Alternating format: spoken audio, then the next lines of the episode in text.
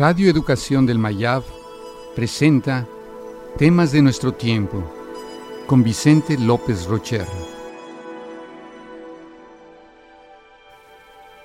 Felicidad.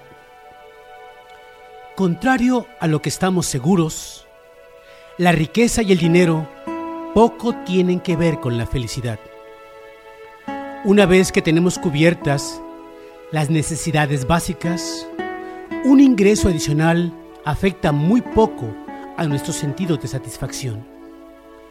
Un estudio demuestra que los 400 individuos más ricos del mundo son solo ligeramente más felices que el público en general. En la medida en que pensemos que la felicidad proviene de cosas externas, estaremos destinados a ser infelices. Cuando uno se siente infeliz, las cosas materiales sirven poco para aliviar nuestra tensión. Aún teniendo posesiones maravillosas, en un momento de intensa cólera o de odio, somos capaces de destruirlo todo. La satisfacción por sí sola tampoco es sinónimo de felicidad. Un asesino puede experimentar una sensación de satisfacción en el momento de cometer el asesinato pero esto no justifica su acto. El alcance de la felicidad está en apoyarte en tus propios recursos y ver qué es lo que aún puedes hacer dentro de las circunstancias adversas en que puedes encontrarte. Que nos sintamos felices o desdichados en un momento determinado también tiene que ver con la forma de percibir nuestra situación podemos ser muy infelices.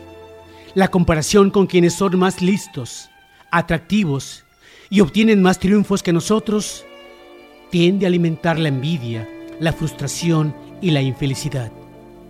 Antes de agradarle a alguien, tenemos que agradarnos a nosotros mismos. La felicidad es una tarea interior. Exige un cambio en la forma de pensar, atención hacia los estados mentales positivos y rechazo a los negativos. Podemos alterar nuestras conexiones neuronales al tener nuevos pensamientos y experiencias.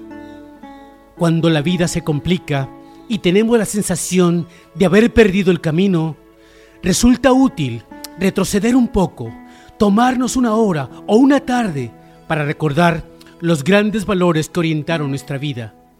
Verdaderamente, la felicidad consiste en encontrar tu propio espacio, ocuparlo y partir con la sensación de haber alcanzado aquello para lo que estabas destinado.